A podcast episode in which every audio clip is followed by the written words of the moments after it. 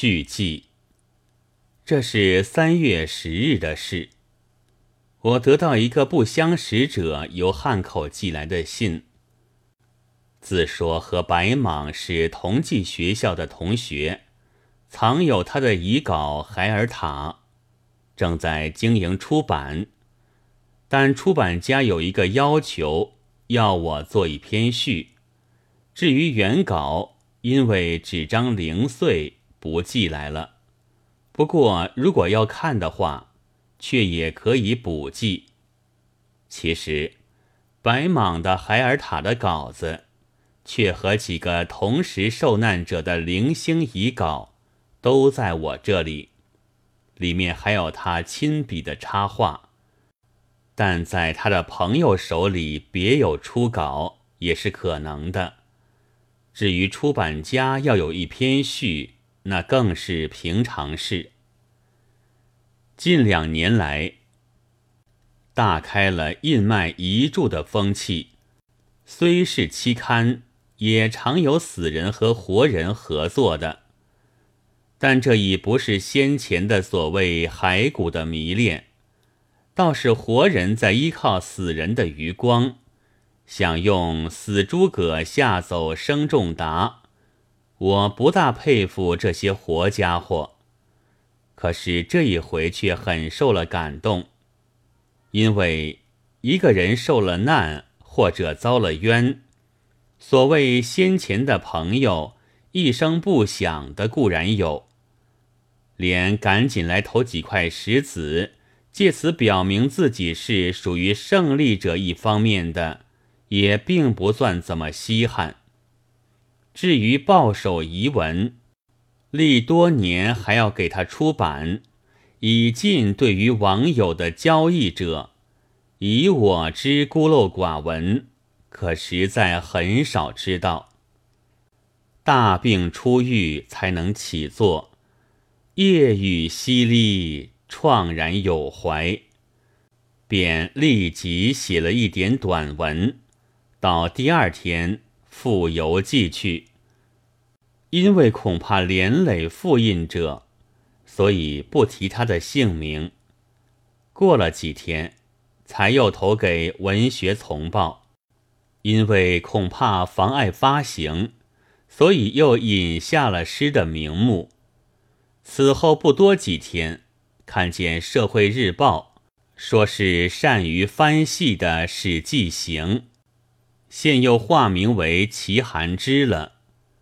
我这才悟到自己竟受了骗，因为汉口的发信者署名正是齐寒之，他仍在玩着骗取文稿的老套。海尔塔不但不会出版，大约他连初稿也未必有的。不过知道白蟒和我相识，以及他的诗集的名目罢了。至于史记行和我的通信，却早得很，还是八九年前，我在编辑《语丝》，创造社和太阳社联合起来向我围剿的时候，他就自称是一个艺术专门学校的学生，信件在我眼前出现了，投稿是几则当时所谓革命文豪的劣迹。信里还说，这类文稿可以源源的寄来。然而语丝里没有劣迹栏的，我也不想和这种作家往来，于是当时即加以拒绝。后来他又或者化名赤处，在刊物上捏造我的谣言，或者忽又化为天行，或使言。卑辞征求我的文稿，我总给他一个置之不理。这一回他在汉口，我是听到过的，但不能因为一个史记行在汉口，便将一切汉口的不相识者的信都看作卑劣者的圈套。我虽已多疑，为忠厚长者所诟病。但这样多疑的程度是还不到的。不料人还是大意不得，偶不疑虑，偶动有情，到底成为我的弱点了。今天又看见了所谓汉初的人间世的第二期，卷末写着主编史天行，而下期要目的预告上果然有我的许海尔塔在。但卷端又声明着，下期要更名为西北风了。